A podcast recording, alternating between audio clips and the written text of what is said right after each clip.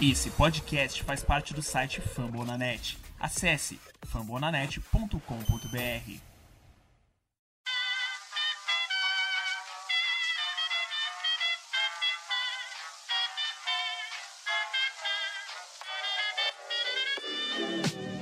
Mais uma rebatida forte. E ela tá fora daqui! Uau! E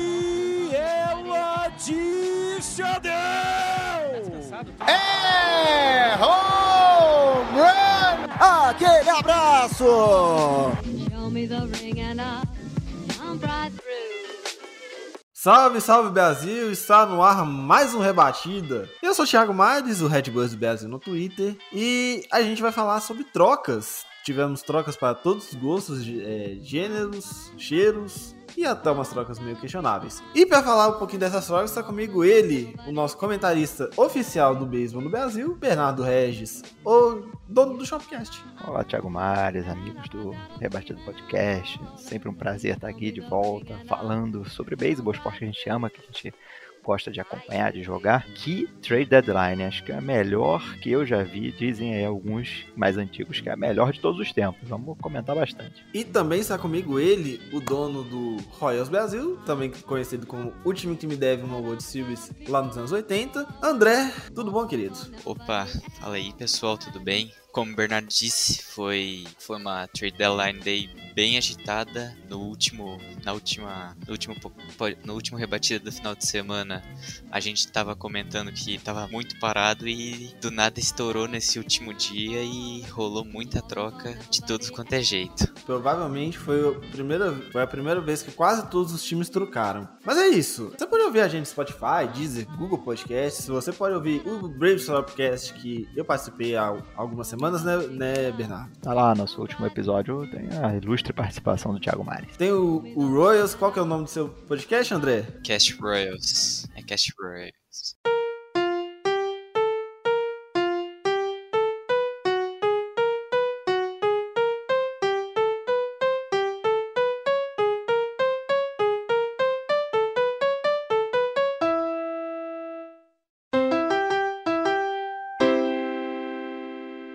Também toda a gama de podcasts de NFL, NBA, NHL, MLB. Você quer ouvir podcasts da, da NFL? Tem o Favor na Net. De basquete tem o Noaro, que rolou uma, rolou uma grandiosa troca envolvendo nada mais nada menos que Russell Westbrook chegando a Los Angeles, graças a Deus. Tivemos outras coisas também. Quer, assistir, quer ouvir sobre ligas menores? Vai lá, ouve o Show do Show. Tem o Icecast, tem o Tic Tac Go, que é das meninas do NHL Brasil. Vão lá, acesse fambonanet.com.br e vão lá falar de troca que hoje tenho demais.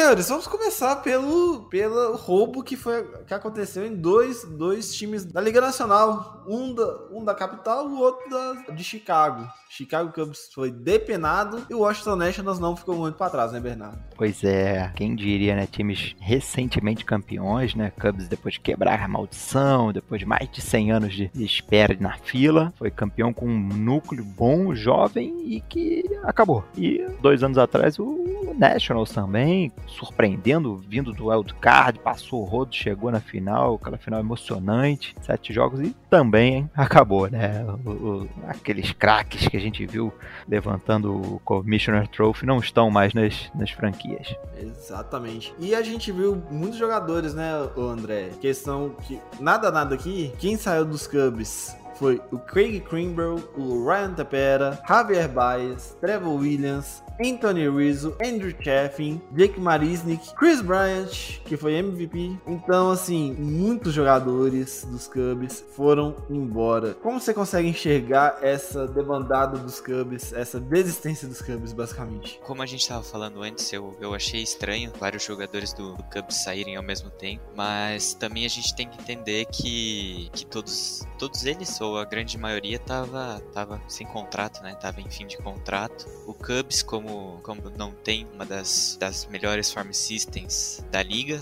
optou por, por trocar os jogadores que iriam ficar sem contrato e apostar nos jovens, né? Para dar uma reforçada e esperar que daqui a um tempo dê certo e ao longo do tempo não se juntem outros jogadores junto com esses que esses mais jovens que chegaram depois dessa grande desmontada no time principal de, só depois de algum tempo brigar por alguma coisa. É assim que eu enxergo essa desmontada do, do Cubs. Bernardo primeiro jogo do Anthony Rizzo por Nova York o cara já destrói a bolinha né é o que ele vem fazendo nas últimas temporadas, né? É um, ele junto com o Bryant formaram uma tremenda dupla em Chicago, levaram a equipe ao título. É o que se espera de um, de um, de um grande jogador, né? E, e, chega motivado, né? Você chega a Nova York, né, toda aquela atmosfera, casa de maior número de títulos, uma franquia com muita história, torcida, imprensa toda em cima. Então, se ele já tá acostumado com pressão, cara calejado, para ele não tem nenhuma dificuldade de chegar no, grande palco e já, já arrebentar. É, ele acabou de bater um home run de 449 pés no Marlins Park. E o Chicago Cubs, né, André, conseguiu poucos jogadores nessas trocas. Conseguiu o Nick Madrigal, vindo do, do outro lado do, da cidade, vindo dos, dos White Sox para sua alegria, e o Cody Hauer, que vi, também vindo dos White Sox. Para a quantidade de jogadores que eles dispensaram, eles tentaram formali... eles tentaram reorganizar a farm que já vinha mal, né? Sim, é. Como eu disse antes, eles tentaram reorganizar a farm que, que não, não é o ponto forte da franquia no momento. É curioso até, curioso não engraçado, duas únicas trades do, do Cubs terem vindo do, do outro lado da cidade, né? Os dois vieram do White Sox o segunda base, Nick Madrigal, e o pitcher, Cody Howard. Pode dar as bênçãos também o Nationals, que também trocou muita gente, né? Vou lembrar, John Lester não tá mais, em, já veio pro Cardinals, mandou Scherzer e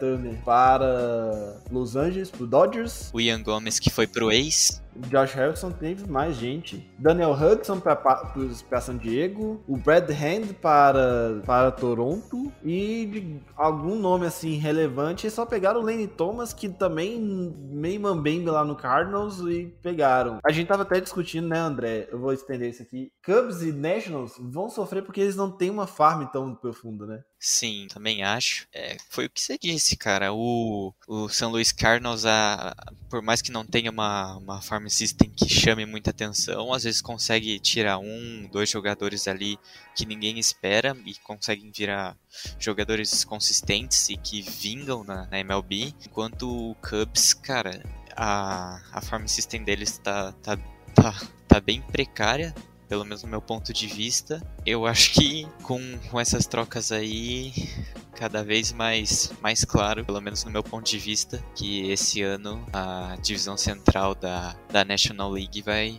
vai ser do, do Brewers. Brewers também, que foi um belo campeador, né? Um belo campeador, assim, com muitas aspas. Conquistou o Daniel Norris, que era. Aqui tá, tá listado como, como reliever, mas eu já vi ele em alguns jogos como starter. O Eduardo Escobar vindo do Diamondbacks e o John Curtis vindo dos Marlins, né, né Bernardo? Eles são jogadores, assim, que o que o, o Brewers precisa, que é alguma segurança no bullpen para dar um, um, alívio para o Josh Hader, que é o, que é o, que é o closer do time, e o time tem alguma certa dificuldade com o bullpen, né? Daniel Norris é uma boa. E o Eduardo Escobar, eu gostaria de saber como que ele vai se comportar lá, em, lá no American Family Park. Sim, o, o, o Bruce tá na liderança e está bem encaminhado realmente, ainda mais que a gente vê que Cubs desistiu da briga. Cardinals tentou, mas eu não senti muita confiança nesses arremessadores que o Cardinals pegou, então acho que o, o, o Bruce tem que só, é, é isso, ajeitar uma ou duas peças, acertou o bullpen agora com dois braços. O Escobar que foi, né, um dos destaques, um dos poucos que se salvou nessa temporada pelo D-backs. Tem ali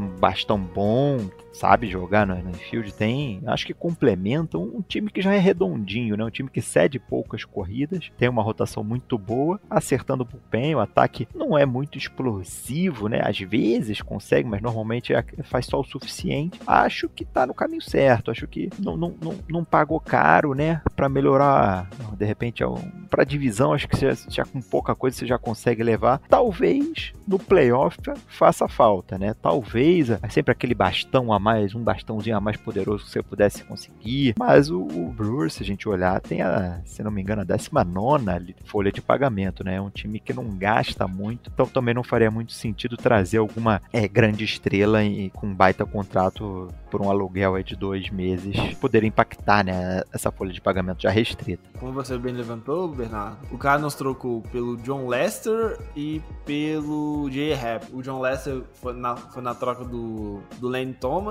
e o Jay Happ, que é a troca mais sem sentido de ter acontecido, porque é um jogador de 6.33 de areia, que teve um abril e maio bom, teve quase um, um no-hitter nesse, nesse, nesse período, mas que levou o John Gant, que também é um arremessador ok, nada demais, também na pior coisa do mundo, mas assim, né, Cardinals podia ter feito muito melhor, né, principalmente no lado do bastão do beisebol. Cardinals tem que ver algumas coisas ali, né? Acho que só pro ano que vem, a questão de Carlos Martinez, Carpenter, tem uns nomes ali que já não estão há algum tempo produzindo, estão ocupando espaço realmente na, no, no elenco e, e, na folha de pagamento. Talvez um, um, ano, assim, só um segundo semestre, uma segunda metade muito mágica, realmente, com, os astros ali, é, não os astros da, da Liga na, da Americana, assim, os astros né, se alinhando, fazendo ali uma combinação de Júpiter com Saturno para que a, a, segunda parte da temporada seja boa pro, pro Cardinals e torcer para um pro Brewers cair de rendimento. Então, acho que o Cardinals também não, não quis pagar muito, sabendo que é, é, é uma situação complicada. Mas, mas aí a gente começa a entrar no questionamento, fazer o seguinte questionamento. Não sei se vocês vão ter essa questão, vão ter essa visão. Beleza, o Cardinals queria investir, só que meio que não, não chegou atrasado na festa. Porque se a gente olhar as trocas que o Cardinals fez, é justamente posições que o Cardinals realmente precisava. Precisava de um pitcher canhoto, não precisava, eu acho que não precisava de dois, porque o J-Rap e, e o Andrew Miller, pra mim, estão no mesmo degrau de necessidade. Para mim, o J-Rap poderia ser facilmente cortado. Não foi uma troca para economizar salário, porque quem foi foi mais barato. Os dois foram que chegaram foram mais caros, por sinal. O contrato, só para constar, o contrato do John Lester é 2 milhões de dólares. E deixa eu pegar o contrato do John Gant aqui rapidinho. John Gant, que a gente costuma falar que é bom no beisebol. Ele tá, na, tá no arbitration e vai receber 733 milhões, 733 mil dólares. Então, assim, não era para economizar de forma alguma. Teria ainda mais dois anos, mais um ano de contrato até ele virar free agent. Mas assim, sentido zero. Cardinals não fez uma bo um bom período de trocas. O Pirates fez até um período de trocas melhor, mesmo vendendo o Eden Fraser. Então é, é complicado falar alguma coisa. Pirates, eu acho que ele, ele fez o certo, que é o que, que eles têm tentado fazer, né? Que é vender na alta. O Fraser não é nenhum garoto e, e, e tá no seu melhor ano da carreira, daqui a um ano vira free agent. Então, é, vamos vender na alta, vamos ver se os jovens que eles conseguiram pegar rendem alguma coisa no futuro. O próprio Richard Rodrigues, que é o closer deles, que eles mandaram pro Atlanta, também, assim, tá no topo da carreira, tá na melhor fase. Então vamos vender na alta porque a gente nunca sabe o que, que vai acontecer com o reliever, né? Ano que vem pode não jogar nada, segundo semestre, segunda metade pode cair o rendimento e venderam na alta tentando pegar jovens aí com que sejam promissores. Pra gente encerrar esses primeiros essa dessa liga nacional, é Dodgers é, tá, tá, tá querendo jogar no easy demais, viu? É, o, o Dodgers tá, tá abusando das compras, né? Eu até perdi as contas de, de quantos jogadores eles trouxeram, porque também foi um dos primeiros times a começar a se movimentar e um dos últimos a acabar, né? Trouxe, trouxe dois pitchers, o Duff do Royals, que vem se destacando,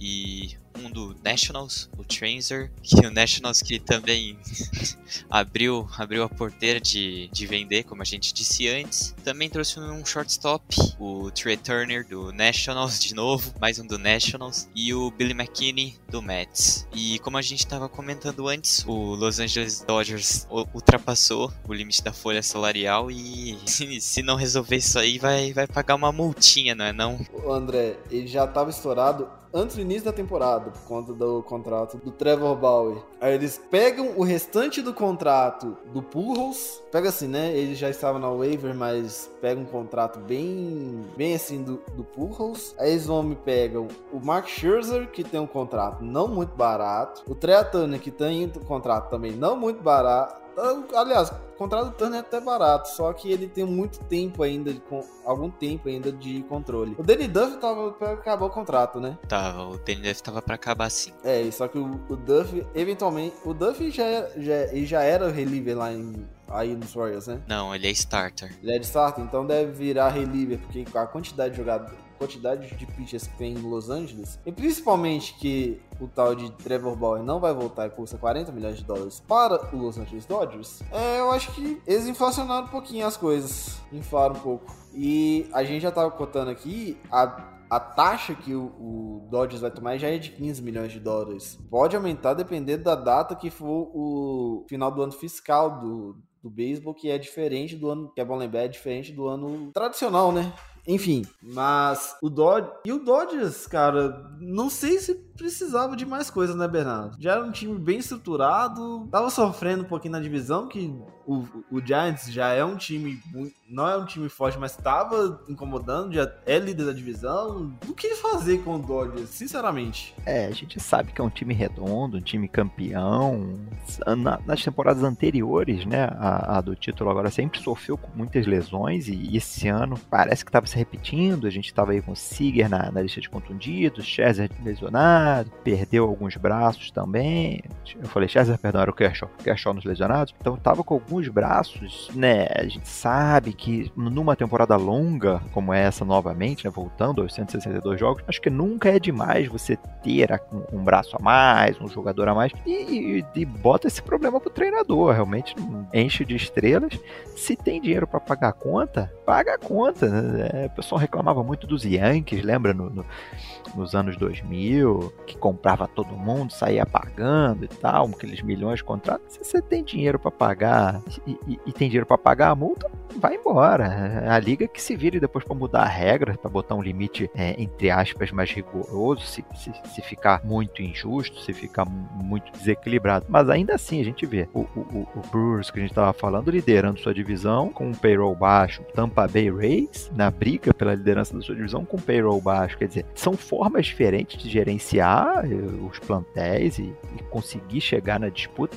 Eu acho que o Dodgers tem muito mérito né, de conseguir fazer essas trocas agora, pegar o Scherzer que é um ace, é um Cy Young, Trey Turner que para mim é um dos mais subvalorizados shortstops, joga demais, tem contato, tem potência, tem velocidade, tem uma luva maravilhosa e e deixa o Dave Roberts se virar. Mérito do, do general manager, da administração, e, e, acho que agora fica mais difícil pro, pro, pro Giants segurar essa ponta e, e, e até pro Padres conseguir arrancar o título da divisão. Acho que volta para as mãos do Dodgers. Não dá para dizer que foi perdedor, mas um grande um time que se frustrou muito foi o Padres, né? O Padres estava chegou a sair notícia na mídia de beisebol que estavam já tinham trocado pelo justamente pelo Scherzer também chegaram muito perto de fazer mais uma troca, né, André? E assim, eles se frustraram bastante, né? Sim, eu não sei se é a troca que eu tô pensando, mas o Danny Duff tava, tava bem perto de, de assinar com o Padres também. Por mais que eu tenha achado o Fraser uma, uma boa troca, o próprio Maris, Marisnik do, do Cubs também uma boa troca pro Padres, eu achei que eles iriam, apesar de ter ótimos jogadores no bastão, como Tatis Jr. e vários outros. Eu achei que eles iam, eu achei que eles iam trazer mais algum, mais algum pitcher, só trouxe um, até porque é uma temporada bastante importante pro, pro pro Padres porque tá, tá brigando, tá brigando e tá conseguindo ali o, a vaguinha no wild card. Exatamente. Encerramos a Liga Nacional, vamos para a Liga Americana, senhores.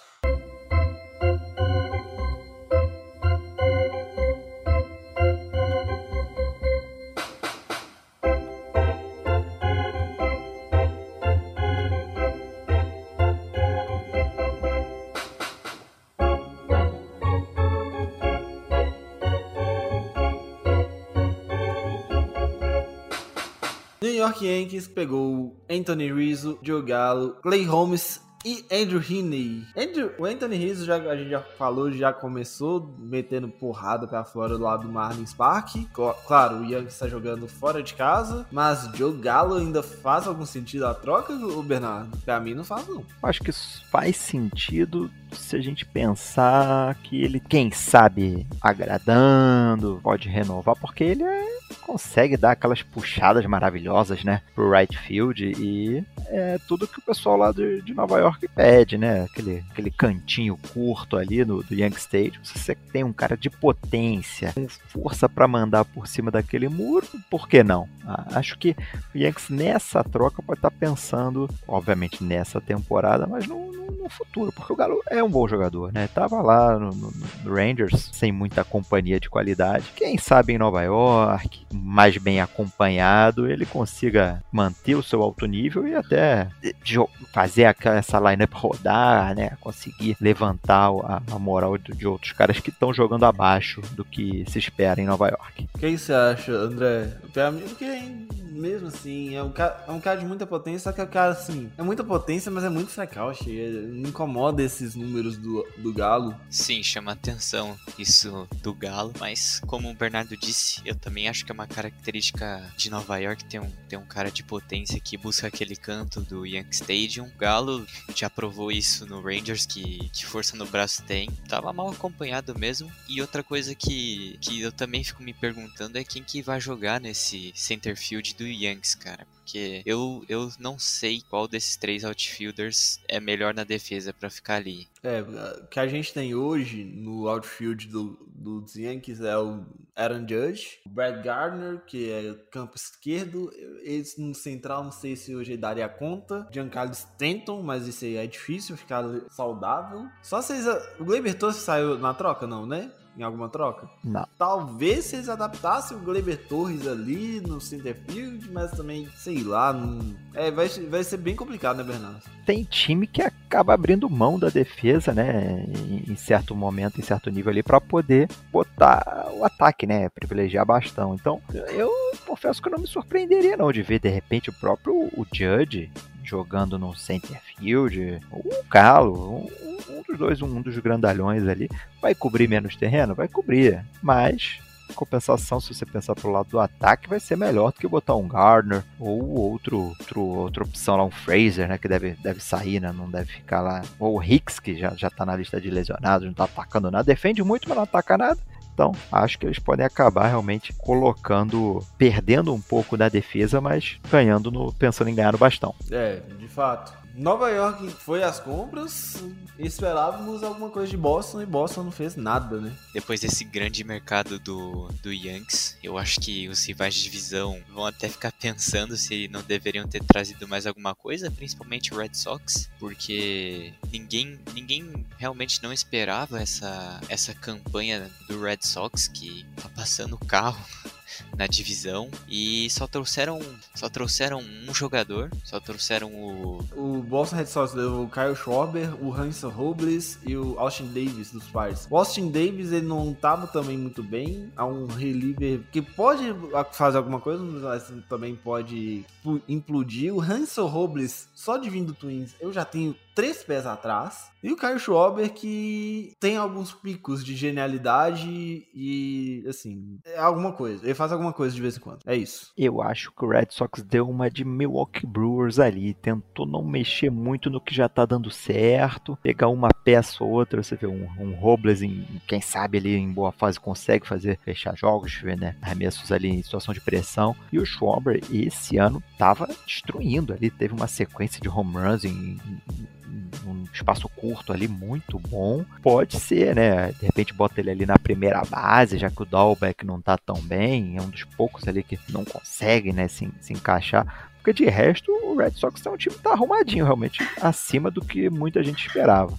Só que assim, Eu acho que a gente já falou tanto do, do Red Sox que agora eles estão estão começando assim. Hum, eu não sei essa é a sensação de vocês. Eles também precisavam de jogadores para rotação que contar com, uma contar com a volta do, do Sale, ok, vai acontecer, mas a gente não sabe como o Sale vai voltar. Eles têm o Eduardo Rodrigues, ok, eles têm, algum, eles têm alguns arremessadores, mas não dá pra. Eu não consigo confiar na rotação do, do Red Sox, cara. É contar demais com a sorte. É exatamente o que eu ia falar, cara. Eu acho que, que como o Bernardo disse, o Schwaber fez fez uma boa sequência no bastão e eu acredito que vem agregar bastante para o ataque do Red Sox, que já vem fazendo uma temporada muito boa. Para mim, o ataque do Red Sox é, é a coisa que eles menos têm que se preocupar, do meu ponto de vista, e para mim também o Red Sox tinha que trazer mais algum mais algum starter, porque eu, eu não confio muito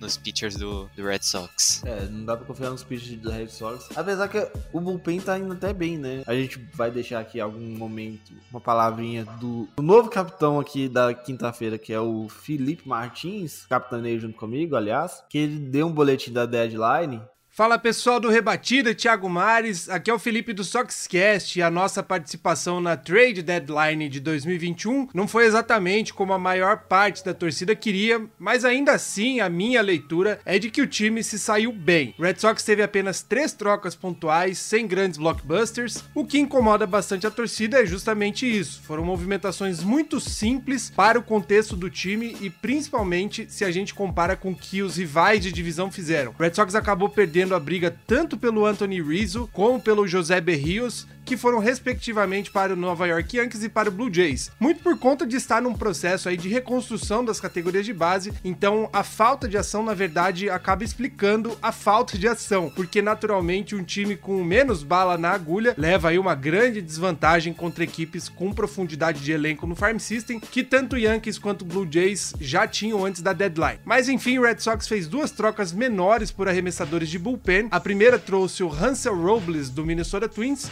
em troca do também arremessador Alex Scherf, das categorias de base do Red Sox, o que acaba sendo aí uma adição experiente para um corpo de arremessadores que nunca é demais, a gente sabe. Robles não é nada sensacional, mas deve ajudar a desafogar um pouco os atuais componentes do bullpen do Red Sox. Lembrando que Boston também recebeu considerações financeiras na troca, recebeu um dinheirinho aí. A segunda movimentação foi trazer o arremessador canhoto Austin Davis em troca do primeira base Michael Chavis para o Pittsburgh Pirates. Outra movimentação por alguém sem muito brilho, talvez um pouco melhor que o Robles, mas que era esperado, porque o Michael Chavis está totalmente sem espaço na equipe, já que tanto Dalbeck como French Cordeiro também atuam na primeira base. Michael Chavis foi uma escolha de primeira rodada no draft de 2014, mas acabou não desabrochando como top prospect que por anos ele foi considerado. Por fim, a primeira e mais impactante troca que o time fez foi pelo rebatedor Kyle Schwarber, que veio do desmonte aí do Washington Nationals em troca do prospecto Aldo Ramírez, arremessador jovem jovem e bastante promissor da base do Red Sox, considerado aí o número 8 entre os nomes do sistema de Boston. A vinda do Schwarber ele é, um, é um alívio pelo bastão dele, pelo ataque, mas coloca uma dúvida porque a demanda defensiva era na primeira base, uma posição que o Schwarber não tem tanta rodagem. De qualquer forma, o time já deixou claro que vai testar ele por lá, ele falou que está ok com isso, confortável, e no fim das contas acaba sendo bom também para revezar com Hunter Renfro no campo externo e ser uma proteção ao Jaren Duran caso o nosso prospecto demore para se acostumar com a Major League Baseball. Enfim, essa foi a participação do Red Sox na janela de trocas dessa temporada. O time sai tímido, mas levemente reforçado para a corrida final. Vamos em frente, valeu e um grande abraço. Voltamos. Tem uma, há uma certa empolgação, tal, entendo, mas pés no chão. Continuando ainda na, na liga na, na liga americana do lá no leste, Uh, quem mais a gente teve de importante? Tampa Bay Rays também trocou bem. Trocou, fez umas trocas assim. Segurança que a gente sabe que eles não vão usar quase nenhum deles, né? Só vai usar o Nelson Cruz e olha lá, né, Bernardo? É, o Luplow ali talvez cobrindo algum espaço no outfield, né? Fez, teve alguns momentos bons em Cleveland, mas não, não é na estrela. E um outro reliever também. Ah, eu, o, o que me surpreendeu foi, ele, foi eles terem trocado, né? O, o Castilho para o Seattle. O, o, o Diego Castilho, que foi uma das estrelas do, do ano passado, um fechador, né? Um, um, dos fechadores, no caso, fazia parte do bullpen, jogava demais e esse ano eles trocaram agora na trade deadline para o Mariners, o Diego Castilho. Vamos ver. Do Tampa eu jamais critico uma troca, porque a gente nunca sabe o que, que né, pode acontecer. Vide Chris Archer e, e, outras trocas aí que eles já fizeram. E Toronto Blue Jays, pra gente encerrar, levou o José Berrios do Twins, que era o único pitcher que prestava lá.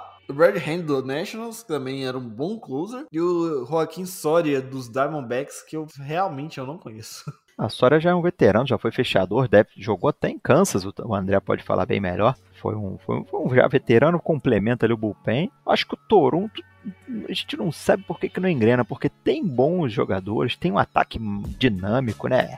Bobichet, porque que, acho que a divisão tá dificultando a vida deles, porque não sei, não sei. Eu apostava no, no, no, Toronto até melhor, apesar de estar com recorde positivo, tá só em quarto. É, só que eu acho que é assim, Bernardo, o, o Blue Jays não é que eles é um time que não engrena, é que é um time que a gente tá vendo nascer agora. Porque se a gente parar pra pensar, qual que é o jogador assim mais que saiu recentemente da, do Farm?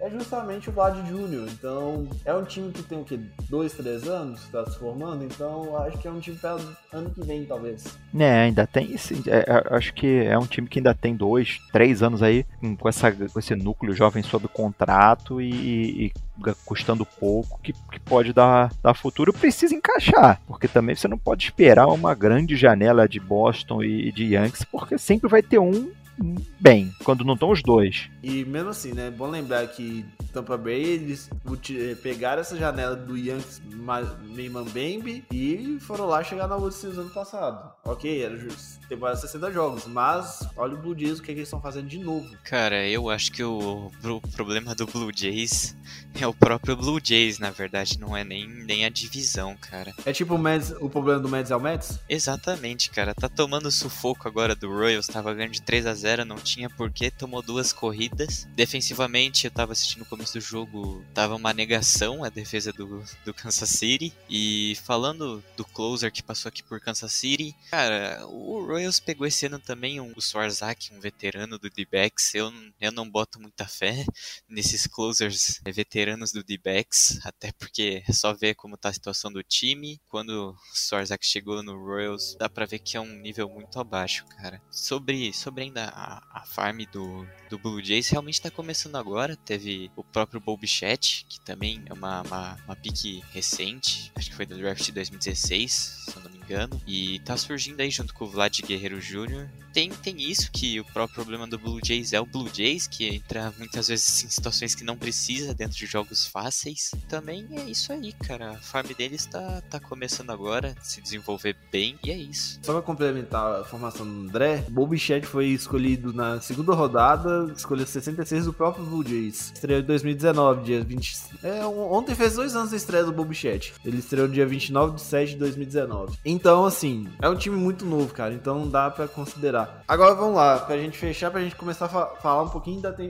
da, de temporada dessa última semana. Vencedores e perdedores ou que times a gente pode observar pôde observar nos próximos dias, nos próximos meses, que fizeram trocas. Vou começar com o André.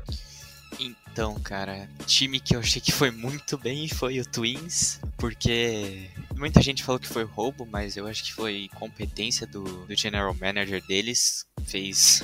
Conseguiu tirar um monte de jogador de, de um time que não tá rendendo essa temporada e conseguiu bons prospects. Eu, eu me surpreendi bastante com esse final de janela do Blue, do Blue Jays, não, do Twins. E teve até gente pedindo graças a Deus que não fez troca com, com o Twins hoje. Eu queria dar um destaque para o São Francisco Giants, que está conseguindo liderar a divisão, que tem Dodgers de San Diego, badaladíssima divisão desde o começo do ano, né? E no apagar das luzes ali no vai fechar a porteira, os caras vão lá, batem um papo com o Cubs e trazem o Chris Bryant, né? Tremendo jogador, pode jogar ali na primeira, na terceira, aí no outfield, cara que pode jogar em muitas posições e, e vai estar tá sempre na lineup, seja no terceira base ali no lugar do Longoria, seja no outfield. Eu acho que ele pode ser ali uma peça que vai ajudar a segurar o Giants nesse, nessa briga até o final o, o, Giants, na minha visão, é tipo o, o, o Red Sox ali, né? Não, não, não, se esperava muito, tem alguns caras meio. estão jogando além do que que a gente espera e tá lá segurando a equipe na, na, na divisão. A gente viu o Dodgers se reforçando, o Padres pegou um, um, outro nome, mas eu acho que o Bryant pode ser um, um, um cara ali que tem nome, tem braço, tem bastão para ajudar esse time a ficar ali na briga, quem sabe até ganhar a divisão, mesmo com o Scherzer, mesmo com o Turner chegando lá em Los Angeles. Acho difícil, mas se for chegar, vai passar pelo bastão do, do Chris Bryant. Vou dar um destaque aqui para o New York Mets, porque apesar do Mets ser o Mets, e a gente sabe o que, que o New York Mets pode fazer, eles trocaram também isso. Levaram Javier Baez, Trevor, Trevor Williams e Hit Hill. Hit Hill que estava justamente em Toronto, Trevor Williams que estava nos Cubs, e o Javier Baez também estava nos Cubs. Então, assim, a gente vai ver essa disputa da, no leste da Liga Nacional vai ser interessante, né, Bernardo? E também é bom lembrar que o Braves não trocou também fez muitas trocas pelo seu Ed Rosário, o Adam Duval, o Jorge Soler, o Stephen Golds e o Jock Peterson e o Richard Rodrigues. Eu acho que a briga pelo título da divisão, porque ali é uma vaga só, né? A gente pensando que, ah, tudo bem, o título da divisão oeste tá tão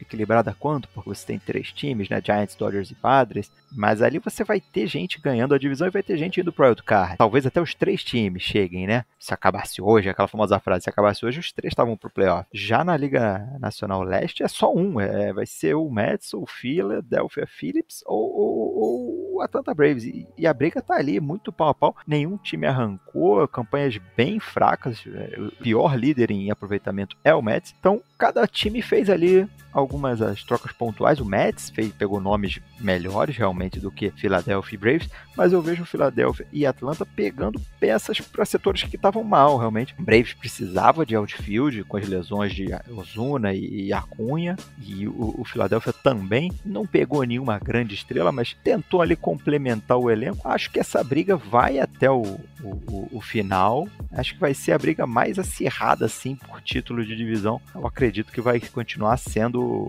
a Liga Nacional Leste. A gente tem também as notas dos, dos outros participantes aqui do Rebatida. Primeiro, o Thiago Cordeiro. Segundo, né, que já teve do Felipe. Thiago Cordeiro do Dodgers Cast. Fala, Felipão, galera do Rebatida. Thiago Cordeiro, arroba Cast Dodgers. Bom, o Dodgers venceu a trade deadline aí, né? Ainda mais depois de que nesta quinta-feira tinha saído rumores de que o Max Scherzer estava indo pro Padres, né? Todo mundo ficou, meu Deus do céu, mais uma vez os caras vão atacar mais um pitcher de grande porte e parece que se foi uma fumaça, o Andrew Friedman, o general manager do Dodgers, né, resolveu botar fogo em tudo e tá trazendo não só o Max Scherzer como o Trey Turner, né? O Dodgers já havia confirmado o Danny Duff do Royals é, no dia anterior, então trazendo dois bons arremessadores, obviamente o Max Scherzer três vezes Cy Young tem um peso muito maior e o Trey Turner, né? O Trey Turner que é um All-Star shortstop, o Dodgers já tem o Corey Seager para shortstop, porém o Corey Seager é free agent já no final desse ano, enquanto o Trey Turner tem ainda 2022 protegido por parte do Dodgers. Na contrapartida, quatro jogadores prospectos, destaques aí para o Keiber Ruiz, que é um catcher super bom, é número 23 do Prospects da MLB overall. E a gente deu o Josiah Gray, que também é top 50 overall. Mas eu acho que o Dodgers tinha que fazer isso. Foram quatro prospectos, os outros dois de menor relevância. Bom pro Dodgers, torcida tá feliz e agora nós vamos firmes buscar esse bicampeonato, uma vez que o Trevor Bauer né, acabou tendo os problemas fora de campo, então o Max Scherzer vem para entrar nesse lugar. Muito bom, tô muito feliz e ó, confere lá o Dodgers Cast, acabei de lançar episódio falando só sobre essa trade deadline. Um abraço e valeu, até a próxima. E também do outro lado de Los Angeles, do Guilherme, o do Angels Cast. As trades do Los Angeles. Bom dia, boa tarde, boa noite, meu amigo que está ouvindo o Rebatida e a todos que estão aí participando do Rebatida. Resumidamente, o boletim do Angels que fica é que o time não focou em grandes trades, ou seja, mais trocou jogadores que pareciam mais valiosos para conseguir alguns relievers do que qualquer outra coisa. Além disso, o time não conseguiu a trade que todos mais aguardavam, que era reforçar a rotação. O Inker do Chicago Cubs e Mark Scherzer não deram certo, ou seja, flop floparam. A sua igreja estava muito cotado para ir nas trocas, mas acabou não indo. Falando dos restos das três, nós tivemos três com o São Francisco Giants e com o Yankees, pegando relievers médios para mais ou menos, vai. Relievers que não são tão bons assim, mas que talvez possam render alguma coisa pro time. Bom, o time claramente não focou em, em grandes reforços. Parecia meio que em cima do muro, não sabia o que iria fazer, se iria vender ou se iria comprar. Pelo menos é a sensação que todos os torcedores ficaram, ou pelo menos a maioria. Bom, falando das trades com o San Francisco Giants e o Yankees, ou com o San Francisco Giants nós pegamos três relievers em troca de, do nosso reliever Tony Watson, que tem um bom nome, mas que vem fazendo temporadas horrorosas e por isso foi trocado. Bom, mas em troca disso nós não conseguimos muita coisa. Nós conseguimos três relievers, que seria no caso o Ivan Armstrong, o Marte e também o Sam Selman, que desses três é o que mais se destaca tendo os melhores números do, do, dos três citados. Com o Yankees, Andrew Heaney rodou. Rodou e foi para o Yankees para reforçar o time do Bronx. Em troca, nós conseguimos o Junk e o Elvin Pegueiro, um reliever com bons números, mas que fez partidas, que fez poucas partidas é, nesta temporada. É um cara que mais joga nas minors. E tem um ERA razoavelmente bom, mas jogou poucas partidas, por isso um ERA tão baixo assim, na casa dos 2,02. Ou seja,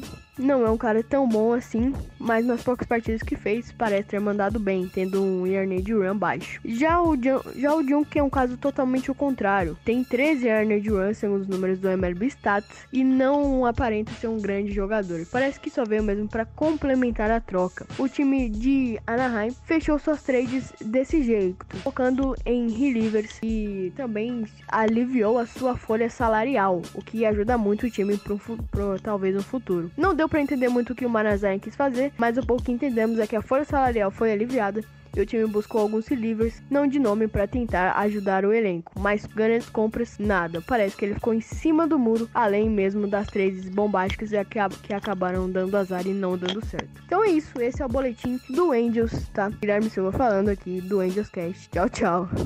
Então é isso. Esse foi o boletim sobre as trocas. E agora vamos falar sobre um pouquinho de Liga do Campeonato que tá rolando ainda. A gente esqueceu que tem essa coisa chamada beisebol rolando ainda não. Vamos pro terceiro bloco, galera.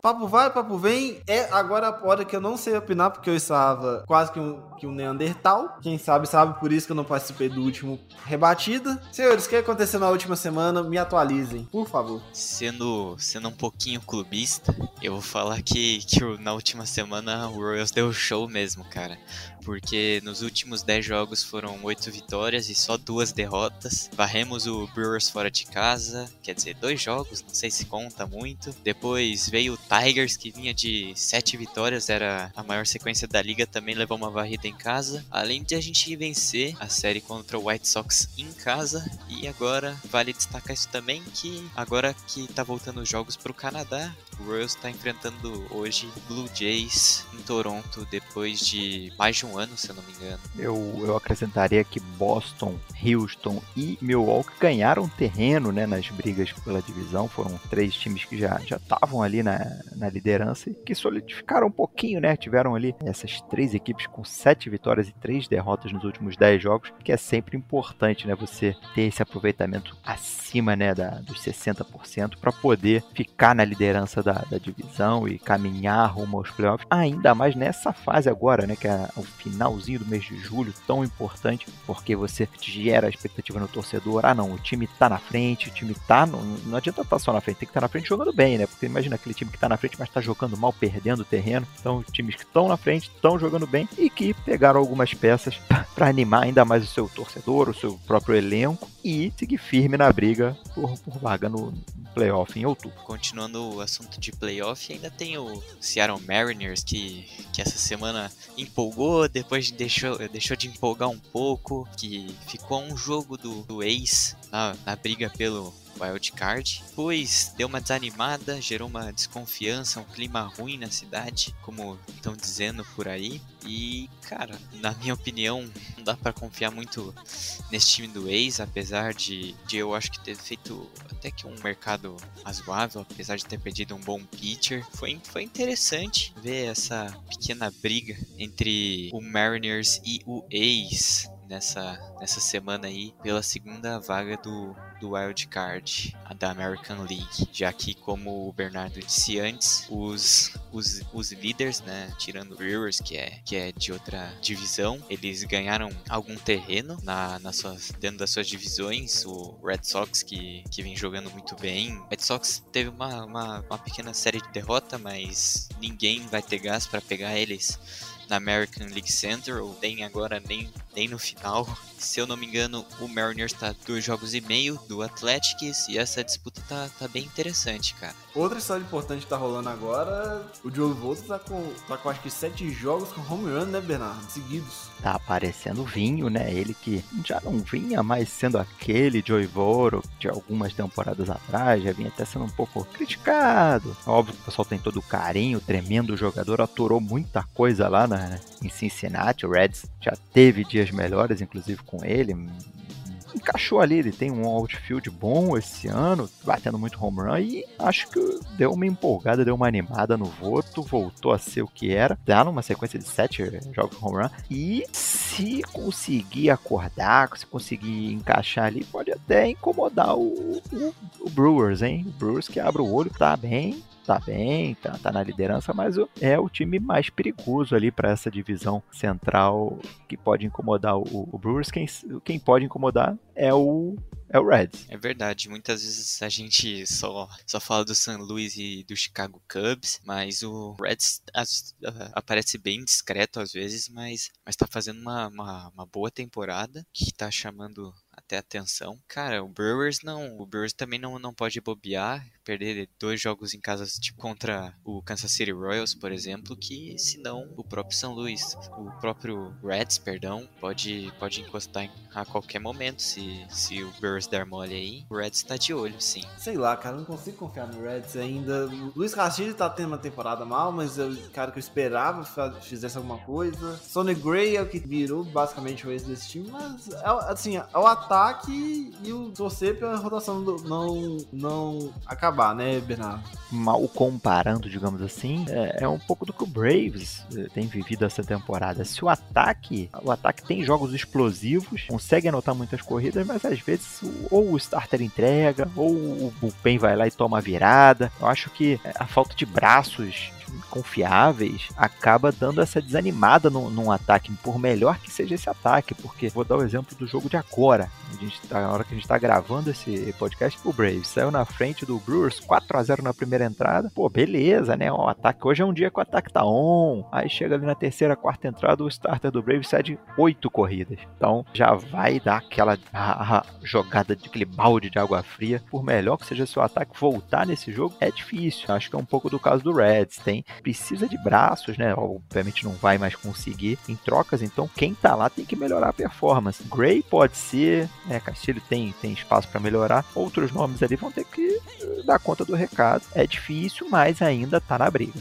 Outra coisa que eu também quero destacar aqui é que apesar da, da American League Central já tá decidida também, já tá decidida faz tempo, o White Sox vai vencer. O, os times estão ah, em rebuild, a não ser o White Sox, claro. E, cara, é, é muito interessante ver os times encaixando boas vitórias, boas sequências de vitórias e conseguindo até ser muitas vezes as maiores ativas na liga. Chama bastante atenção por serem, serem times que estão fazendo uma temporada mais fraquinha, ninguém, ninguém ameaçando ir para playoffs, nem sequer um wild cardzinho, mas parece que quando esses times da American League Central vencem, eles gostam de encaixar uma sequência grande de vitórias e isso chama bastante atenção, até pela, pela quantidade de vitórias e derrotas de, de cada um dentro dessa divisão. E uma pergunta que eu tenho para vocês: tem duas divisões que eu acho que a briga, pelo menos pela, pela liderança, tá, tá mais distante, que as duas são da American League liga, inclusive, a Oeste e a Central. Eu queria saber qual é a opinião de vocês sobre qual vocês acham que algum coadjuvante teria mais, mais chance de atacar ou o White Sox ou o Houston Astros.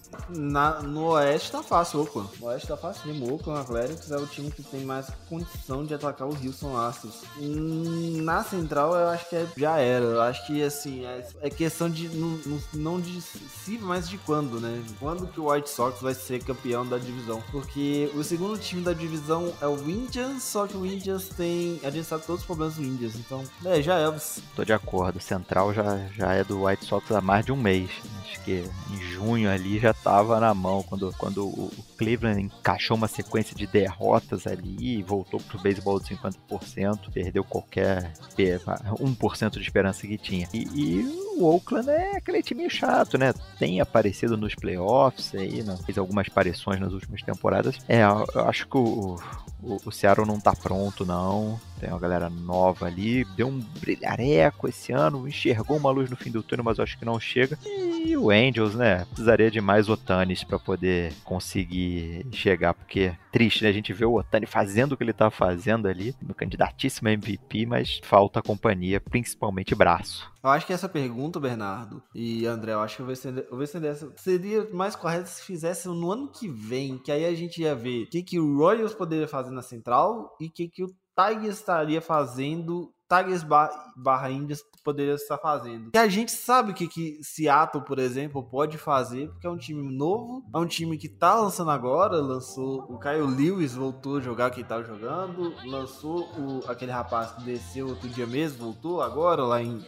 Agora, O Kalenic. Kalenic. é, o Jed Kellenick. O Angels precisa urgentemente reformar a rotação. Urgentemente, assim, né, eles já pegaram 20 pitchers no último draft, num draft com 20 rodadas. Mas, assim, eu queria, eu queria saber. eu- essa pergunta é pra um ano, cara, não é pra esse ano. Sobre o Angels, é, eles têm, têm jogadores muito, de muita estrela, principalmente no bastão aí. Mike Trout, o Otani, como foi dito antes, enfim, posso estar esquecendo aí algum nome. E, cara, na central, eu acho que Tigers e Royals podem, podem vir a surpreender com a Farm System, né? Porque são duas franquias que estão entre as melhores, mais bem colocadas em ranking das Farm Systems. Tem, tem inúmeros jogadores que estão nos top 100 prospects da MLB em ambas franquias. E eu acho que se trazer uns três jogadores ali que tem alguma consistência e que não se machuquem muito, tem que, né, só, só jogar bem, mas também tem que, tem que ensinar os moleques, tem que dar, dar moral para eles, para que eles também evoluam dentro da franquia. E eu acho que essa, essa peça,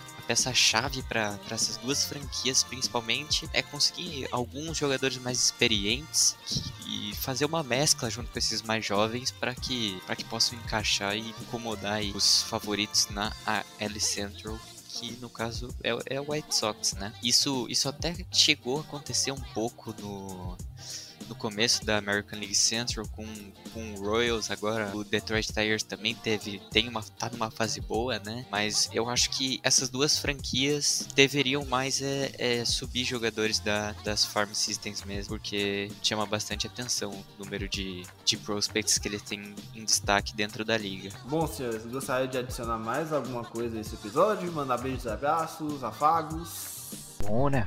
Uma, uma hora de programa merecido, porque foi uma deadline muito movimentada, uma das melhores, se não a melhor de todos os tempos. Dez jogadores que foram pro Jogo das Estrelas desse ano foram trocados, então justifica muita coisa a ser falada. Eu só tenho que dizer, mais uma vez, um obrigado a todo mundo que nos ouviu. Um grande abraço para você, Thiago Mares, pro André. E falar que acho que daqui a pouquinho, né? Acho que semana que vem, no máximo, tem o Braves Chopcast de novo. O mês vai acabar, a gente vai fazer a análise do mês, vai falar dessas trocas. Então fica ligado, além do Rebatida Podcast, pode seguir lá o Braves Chopcast ou eu, Bernardo, duplo underline Red. Bom, a gente continua falando de beisebol, que é o que a gente gosta de fazer. Um grande abraço, Thiagão, obrigado. Outro destaque que eu, que eu queria deixar aí para pessoal, que o Bernardo até falou do, de 10 jogadores que tiveram no All-Star Game, estiveram envolvidos nas trades. É legal destacar que nessa, nessa deadline todas as, todos os 30, todas as 30 franquias também tiveram envolvidas em, em trocas. Isso também chama bastante atenção. E também agradecer aí todo, todos os ouvintes aqui do, do Rebatida.